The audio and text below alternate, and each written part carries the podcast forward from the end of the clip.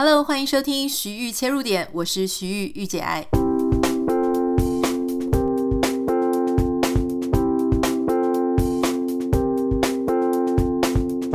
Hello，欢迎收听今天的节目。不知道你们的圣诞节过得怎么样呢？在美国啊，很多节日其实是跟家人一起度过的，例如说像感恩节啦、圣诞节。那以前我们圣诞节的时候，都会跟我先生的妹妹一家人一起度过。他的妹妹一家人是住在矽谷湾区嘛。那因为今年他的家人回到台湾，所以我们就想说，哎，只有我们两个人跟一只狗，虽然有一点寂寞哈，所以我们那个时候就邀了一对呃 couple，一对情侣。那他也是我先生的同事，我们就呃一起度过这样子。那当然，我觉得在这种非常特殊的时间，例如就是像 COVID-19 这种时候呢，呃，我们就尽量要减少跟别人接触的机会。所以你必须要很确定这个跟你。互动的朋友，他们也是属于那种没有朋友的，你们才可以有高度的信赖感哈。所以这个时候，我觉得要很小心。我记得之前在欧洲，就是前一阵子还没有像现在这么严峻的时候，我记得英国，我就听过朋友讲说，他们是彼此之间会有一个，就是你可以跟一个家庭或两三个家庭组成支持泡泡。那这个支持泡泡就是说，他也了解说，你叫一个家庭完全不跟其他家人互动，哈，不不。不去跟其他朋友互动，这是很辛苦的，也很痛苦，因为大家都是人类，是集体的动物嘛，群居的动物，我们都需要跟别人做一些感情上的交流，尤其是在这种 COVID-19，你根本不知道说它到底会持续严重到什么时间，好，感觉就是已经快要一年了。遥遥无期，所以这整个人际关系的支持是很重要的。所以在欧洲呢，在英国，他们就说：“OK，我们可以有支持泡泡，至少发生问题的时候，你可以马上追踪到说谁可能会是好，就是连带有相关，就是有互动的家庭。好，那像在美国的话呢，如果假设是这种概念支持泡泡，那我们的支持泡泡就是那一对夫妻啊，不，那一对情侣这样子。”好，所以我们就一起过圣诞节。那一起过圣诞节的时候，这其实也是我，我去年好像也在美国度过，可是我并没有，我们并没有跟别人一起过，我们就是跟家人。那这一次是跟朋友一起过呢，所以我们就说好，那我们要彼此，呃，要交换礼物。可是因为现在真的很不方便出去买东西准备礼物，然后我们决定的时间又太晚了，所以我们就说好吧，那我们要规定说。就是从我们家里可以找得到的礼物用品，或是说呃，就是多少钱以下，我们设的金额是五块钱到三十块美金，所以大概是台币一百五十块到一千块左右，哈，九百块左右的这个之内金额范围之内的交换礼物。那后来呢，我就收到一本二零二一年的那种 planner，就是呃计划笔记本。还有一个，哎，我觉得还蛮好用的洗面乳。那我送出去的呢，就是我们家有买那个，原本有买那个西班牙的海鲜炖饭的米，哦，它叫 Round Rice，就是它的形状是比较圆形的，那它煮。西班牙海鲜炖饭很好吃，然后我们也送出了一些什么巧克力啊、面膜之类的。在美国有一点难找到那种纸面膜，就是美国面膜大概都是那种一罐，然后就是你把它抹在脸上。可是如果像在台湾，像什么那种呃，就是有一张纸啊，然后你把纸撕掉。敷在脸上那样子一片面膜呢，稍微比较难找一点，所以我就送这个给我们朋友，然后大家就很开心。然后那天晚上我们就吃了朋友带来的北京烤鸭，然后我们就是啊、呃、也煮了一些海鲜炖饭之类的，所以其实也过了一个非常简单，然后觉得也还算蛮开心的一个圣诞的晚上。那天晚上我们在交换礼物的时候呢，我就拿了。我的我要送给我先生的礼物，今年我帮他准备的是一件浴袍，因为他其实，呃，洗完澡我其实很喜欢穿浴袍嘛，因为浴袍如果它是那种厚厚蓬蓬的，然后你穿在身上，不只是你如果。浴巾没有擦干，你直接套上去哈，就是套在浴袍里面，你会觉得很舒服。还有像这种冬天，我会一路就是一直穿穿穿穿到睡觉，睡醒了之后呢，又把它罩起来继续穿，穿到把早餐都吃完。所以我身上浴袍在我身上的时间是非常长的，所以我就准备了一件给他，因为他每次一洗完澡呢，就立刻又穿上他的睡觉的内衣啊、睡衣，我觉得那样会有一点湿湿的，应该不是很舒服哦，所以就准备给他。结果我给他之后呢，他居然就没有给我礼物。这个应该是第 N 年哦，不知道是第五年还是第六年，已经没有，我都没有收到他来的圣诞礼物了。所以你说有没有一点小失落呢？有，就是我当下会觉得说，我明明就已经一直跟你暗示说我会送你圣诞礼物了，为什么你还是没有送呢？然后因为旁旁边的朋友就很尴尬，他们想说啊，怎么会有人真的没有准备圣诞礼物啊？所以他们也是大概觉得我的表情有一点。就是因为我是那种喜形于色的，所以我觉得我脸上一定充满了失落。那我们的朋友就是也很尴尬，就说：“哦，你怎么会没有准备？怎么样怎么样的？”所以后来大家就就就慢慢的赶快淡忘这件事情，我们就不再提这件事。那我就有点失落啊，一直到后来我们的朋友回到家里，就是他们离开之后，离开我们家之后，诶，结果我就发现我先生跑到楼上去。结果后来在下来的时候呢，他就拿了一个小盒子，然后跟我说“圣诞快乐”。我想说哈，你知道吗？五六年你都没有收到圣诞礼物啊！虽然我觉得我一直百般的暗示他应该要得到我的暗示，可是其实我也没有什么十足的把握。所以当他拿出那个小盒子的时候，我真的非常开心。然后我就问他说：“你为什么没有在大家前面拿出来？”然后他就说：“哦，因为另外那是一对情侣嘛。”他就说：“我不是很想给对方造成压力啦，万一说，比方说他们送的没有那么贵啊，或者是说他们没有准备啊，会觉得对对方造成压力。而且他跟我讲说，其实传统的美国的圣诞节交换啊、就是打开礼物的时间应该是在二十五号的早上，并不是在二十四号那一天的晚上。哈。”好，所以他就送了一个我很喜欢的牌子，就是 George Jensen 的一对耳环。我觉觉得真的非常非常开心，感觉我这个多年的先生的教育训练哦，终于有成功了。他今年考级算是优等，这样。好，所以我觉得有时候你知道，一句我相信大家应该多多少少有听过有一个东西叫做五种爱的语言嘛。五种爱的语言，我记得我们好像很早期的节目也提过，就是呃，伴侣之间哈有五种爱的语言，包含就是说肯定的言语，或就说你的伴侣做了什么事情，跟他说哇，你好棒，你做的很很很很好，然后你真是一个很有好有责任的人哦，我觉得你当我老公真是太棒了，我觉得你真的是一个不可多得的太太，然后。把它做到做对什么事情，做得很好的事情，具体的描述出来，称赞对方，肯定的言语，这是其中一种。第二种呢是这个 quality time，就是有品质的互动时间。也就是说，比方说，呃，你们两个都待在一起，一起聊天，聆听对方在讲什么。好，就是说，你不要一直讲，你就是聆听。聆听，然后 feedback 啊，适当的这个回馈一些你的想法。有些人就会说：“哎，有啊，我们都一直在一起啊，都坐在沙发上啊。”可是你有没有发现，如果你在坐在沙发上，一个在看电视，另外一个在滑手机，这个就不算是 quality time，就不算是有品质的时间，因为这个时间你们只是肉体在很靠近的地方，可是心灵却是各做各的。所以，呃，有些时候呢，包含说我们一起做一件事情，一起去旅游，一起去做一些计划，一起烤肉，一起生火，一起打扫，哈，就是有时候互相陪伴，然后那个东西彼此有共鸣的时候呢，其实是一个很棒的一种爱的语言。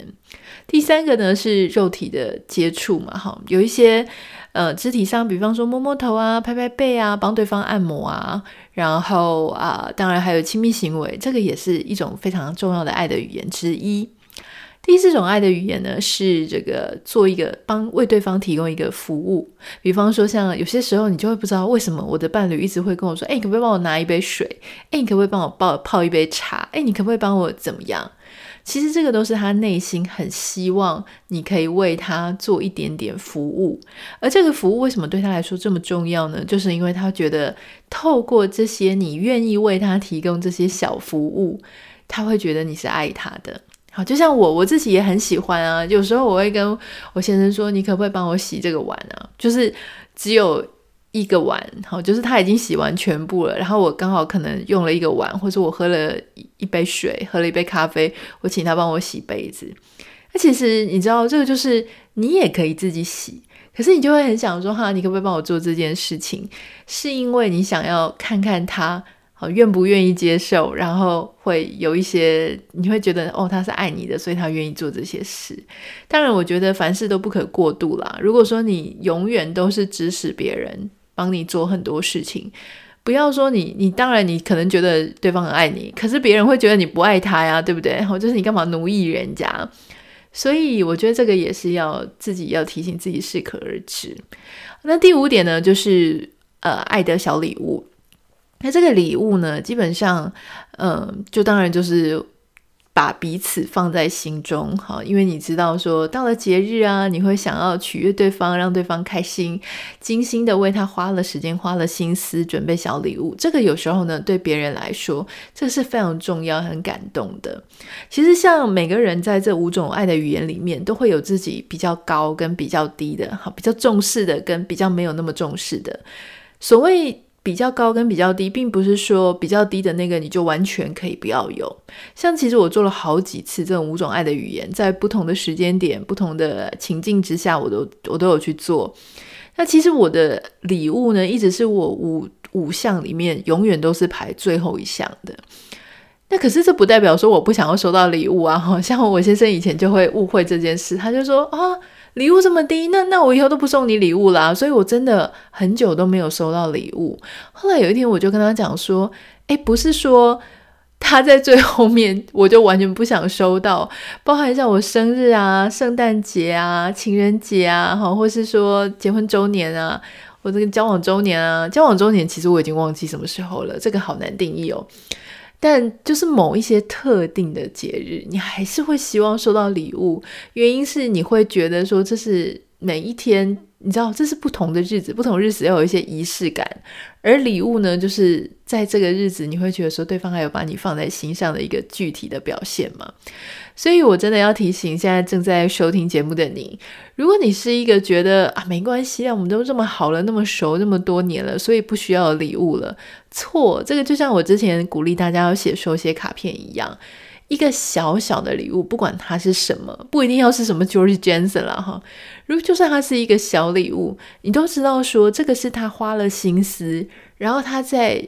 一天当中有某一段时间，不断的去思考你需要什么，你看到什么东西会开心，而花心思做准备的。你知道现在大家人都很忙，我们要得到对方一点点注意力、一点点时间呢，其实是不太那么容易。所以如果他愿意花这些时间，提早去做准备，这些所有的心思都非常的可贵。五秒钟之后，马上回来要跟你分享一个我觉得网友问我的问题，而我觉得非常的有意思，跟你分享。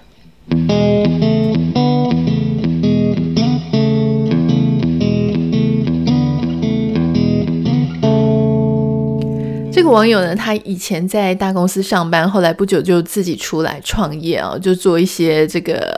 照明类的设计跟工程，那他就是有问我说：“诶，他知道我现在人在美国嘛？那也知道我们员工在台湾，所以他就很好奇。他问我说，因为他也有很多员工是业务，他常常都会看不到这些员工。那特别是因为他自己现在出来创业，他们可能没有一个非常大的办公室，所以就让业务人员呢自己可以呃随意的在外面奔跑这样子。那他就问我说：“诶，你现在人在美国，员工在台湾。”你要怎么样管理你的员工？哈，就是远距离管理，看不到的管理要怎么管理？那其实我记得我的书上面呢，就是在家工作这本书里面呢，其实有一章就是在谈到说怎么样做远距离管理下属。那当然，首先要讲我非常的幸运，因为第一个我的员工数很少，我目前就留了其中一位在台湾。那其他的呢，就是啊，其他的合作伙伴就是用合作的方式，好，所以其他并不是。呃，每个月在领我的薪水，而是我们 by case case by case。那这一位有领薪水的，每个月固定薪水的员工呢？那她其实是一个，我觉得她算是还蛮负责任的一个女孩子哈。那也跟着我身边也跟了好几年了。那其实我我自己是这样子想了，在我之前还在台湾的时候呢，那当然是有一个以上的员工。那这几个员工里面，我其实一开始我就会，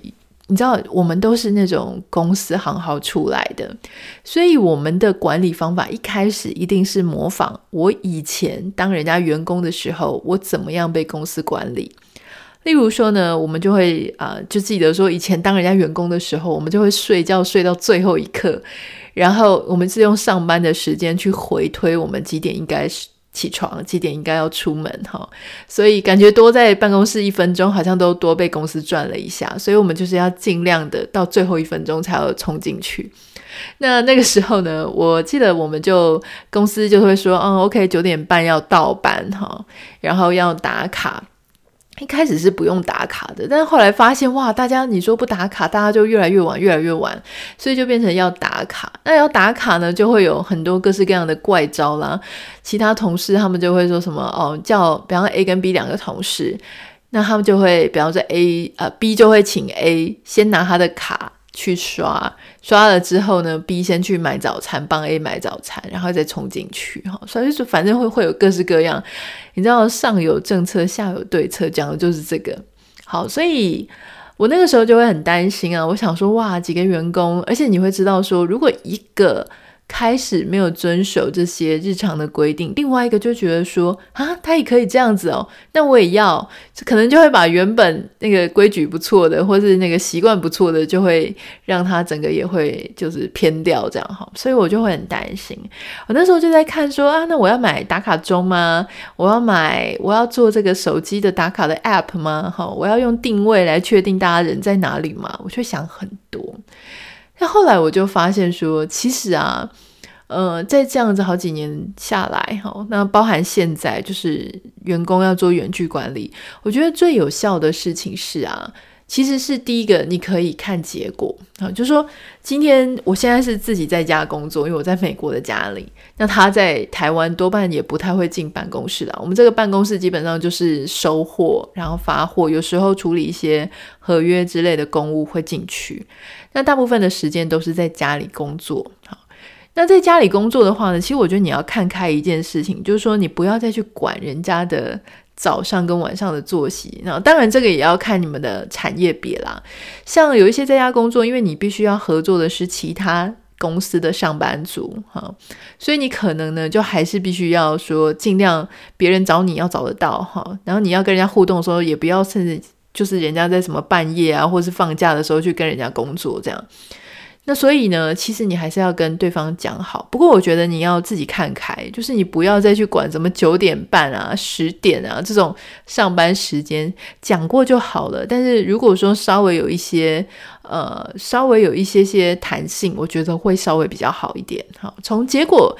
过去我们可能是做过程管理，那我们必须要改变我们的心态，变成结果管理。也就是说，到最后他到底有没有把这个专案，或者他把他职责上面的事情，好，职责给做好。如果他有，如果他还是达标了哈，如果说他其实过程当中，诶，虽然他可能稍微会晚一点起床，他会有一点点夜猫子的感觉，但他没有打扰到客户，他也没有打扰到你，他还是把事情做好了。我觉得这个可以睁一只眼闭一只眼哈。第二件事情呢，是我觉得很重要的是有一个有一个词叫 ownership，就是你要让他觉得这个事业不是只是你的事业，他在帮你打工。呃，很重要的事情就是，不管你是在带一个 team，或者在你在带一个下属，哈，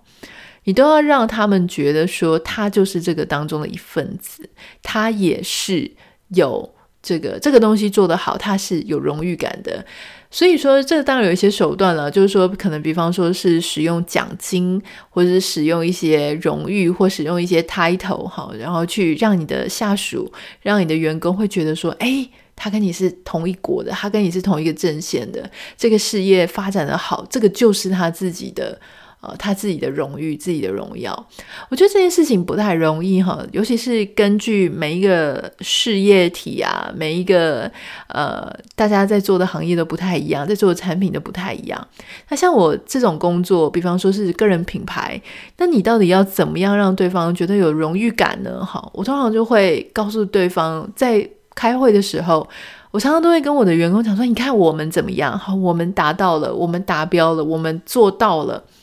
所以那个“我们”这个感觉是很重要的。所以假设今天是做错了，你会说：“哎，我们这件事情做得不够好，这件事情做得很好。”就说我们完成这项事情，完成这项目标。所以有些老板他们在讲这个。代名词的时候会没有注意到，比方会说，你为什么会做错？你为什么会这样子？你为什么会失败？那员工就说：“喂，你都是说我失败，那可是你就没有让我觉得我们有共同体的感觉。”所以我觉得在这个是工作当中，让下属感觉他跟你是共同体，他也能够被称赞，被及时的称赞，然后他可以被鼓励、被鼓舞，他会觉得他自己是一份子，这个非常的重要。那当然，就是我觉得你也要让员工，呃，有比较弹性的调整作息的时间。就像刚刚讲的，如果他就是早上，因为要送小孩，因为他就是比较没有办法在那个时间点完成他所有早上该做的事情，放心的来上班，那你应该跟他好好的讨论，是不是？好，你们之间怎么样的管理的方式会比较好？这个就像我记得我小时候，就是我们在求学的时候，我不知道大家的县市怎么样。呃，我们那个县市是有能力分班的，所以会有一些呃所谓的普通班，就是没什么压力，然后真的是常态分班。但有一些学校，他会把成绩很好的学生挑出来。那那个时候我就发现了，人真的是有多样性的，就是有一些人很喜欢念能力分班，有一些人很不喜欢念能力分班，他喜欢常态常态的分班。像我自己是很喜欢能力分班的，因为我觉得我是那种。比较好胜哈，所以如果说呃大家就是遇强则强，然后别人有更强的话呢，我会觉得说哇，跟这种很强的。队员 一起竞争，我觉得我自己会更加进步。可是我也有朋友呢，他其实是喜欢常态分班，就是他不要那么大的压力，他本来就会好好念书，他不想要大家全部都在那边好为了一分两分在计较的那样子的环境。他说他只要随便读一读，他就是全班前三前五名了，他觉得很开心。所以我觉得这个也是要看，就是说每个人不同的个性。好，有一些人他喜欢老板给他非常明确的规定，你就告诉我说我是几点上班几点下班，我到底要做好什么事情。有一些人他比较创意型，他喜欢诶这个事情我也把它当成是我自己的事业，我有很多想法，那就要看你这个老板，好，那你到底是能不能够稍微比较 open mind 一点？好，那当然，我想我们都要。从新的地方开始学习，因为如果我们不学习，我们一定就是 copy 我们以前所在的办公室的那些文化，又把它 copy 出来。可是你要想哦，你那时候就是因为不喜欢那样子的办公室文化，所以你才离开的。所以你为什么要全部 copy 以前的那个办公室他教你的那些规则，又把它运用到你现在自己生活当中来？我们如果都已经是自己出来创业，自己出来当老板。好，我们可以自己制定我们觉得好的游戏规则跟领导规则。好，这个就是我今天想要跟大家分享的，就是说，呃，我们今天呃，有时候就是我们常常会很无意识的，不只是职场哦，就是我们常常会把我们以前学到的东西，例如说。呃，我们换成我们的生活或人际上面来讲，我们从我们的爸爸妈妈那边看到、听到的一些教育孩子的方式，虽然你有时候可能不这么喜欢，可是当你自己有小孩之后呢，你会很无意识的就去复制父母的某一些讲话的方式，或是某一些奖奖惩的行为啊，就是奖赏跟惩罚的行为，你会把那个东西又带到你的生活当中来啊。或许是一些其他的，但是我想我们就是要时时的去反省，就是说，哎，我曾经那么不喜欢那样子的东西，为什么我现在 却反而就是在重复哈，好像就在复制我以前很不喜欢的那些东西的规则，好，又是把它复制一模一样的出来，又带给别人。所以，当我们开始注意到我们有这样子的，呃。这个行为的时候，或者我们有这样子的逻辑、这样子的价值观的时候，我们就要赶快提醒自己说：“啊，不行不行，我要换另外一种想法。也许我可以问我身边有相同类似经验的人，他们是怎么做的？我不一定要完全采纳了，我还是可以稍微调整一下，调整成我自己可以接受，我也比较舒服的哈。所以现在其实我跟我员工相处的就蛮好的，大家知道我其实一直都在美国，那嗯，我就会跟他讲说。嗯，尽量你假日的时候还是要休息哈。就是我会跟他讲说，我不能，我不想要完全去规定你到底要怎么样，可是我尽量是希望你假日的时候要休息好。然后，呃，至于你要晚上做事、早上做事，我觉得只要不要影响到我们正常的这个进度就可以了。那讲到这个假日要休息呢，其实我也要提醒大家，就是说。嗯，在我自己做个人品牌，然后自己出来工作的这一段好几年，我常常会遇到一些，嗯，例如说像广告公司的朋友啊，或者说一些想要找我合作的朋友，他们有时候会用六日，或者用一些假日，哈，跑去跟你讨论案子，讨论这些，就丢你赖这样。一开始呢，我其实也是很有干劲，我会觉得说，好，我们就是，呃。二十四小时就是全年无休哈，然后我会告诉对方说，我是全年无休的，所以你什么时候丢我都可以。我以前会以这个为荣，后来呢，大概在我工作两三年之后，我身体有一点受不了了，我才发现我这个整个想法都改了，我才发现这是很病态的哈。所以当如果有人跟我讲说，你可以二十四小时我都都可以找到我，除了我的保险业务员这样讲，我会很感动之外了。如果是其他的工作伙伴这样讲，我会觉得很恐怖。好，我会告诉对方说：“你千万不要这样子做哈，你这样做你真的会撑不久的。我希望我有一个撑得久的合作伙伴，而不是一个哦，就是一直燃烧自己的。好，这样子不会让我感动，会让我觉得很恐怖。但我听说，其实欧洲的很多工作的人跟我的想法是一样的，像他们说：你干嘛要这样子？该放假就应该放假，该休息就要休息哈。”所以现在，如果当我在听到我的公呃广告公司合作伙伴在六日的时候敲我讯息啊，跟我讨论工作，我都会跟他讲说：拜托你赶快去休息。我们在工作的工作日的时候可以上紧发条，互相督促。可是，在六日的时候呢，就是你要休假，我也要休假，我们大家都要休假。那如果说你今天你是一个主管呢，你一定要好好提醒你的下属，就是他应该要休假，否则你这个下属啊可能会撑不久哈，他会觉得他很容易就会变得很厌世，所以我们都要保护这些。难得的人力资源跟资产，那当然也是要保护你自己。如果你是一个觉得说，哦，我就是全以全年无休为荣的，千万不要这样做。就是你的心情、你的身体健康都非常的重要，一定要让自己说，就是在该休息的时候休息，该努力的时候努力，这样子才会在工作的效能上面，还有你的整个身心发展上面会是最好、最平衡的。这就是今天想要提醒大家的。那我们就。今天的节目就到这里。如果你有什么想要跟我分享的，可以写信到我的 Instagram 账号 Anita 点 Writer A N I T A 点 W R I T E R。也要请大家多多帮我们在 Apple Podcast 上面留下五颗星给你的留言。呃，我很感谢，就是有些人知道我现在看不到嘛，哈，所以不是不是眼睛看不到，就是我看不到 Apple Podcast 上面的留言，所以有些人会截图给我看，我觉得非常的感谢，谢谢你们，谢谢你们，非常的贴心。那我们就明天见喽，拜拜。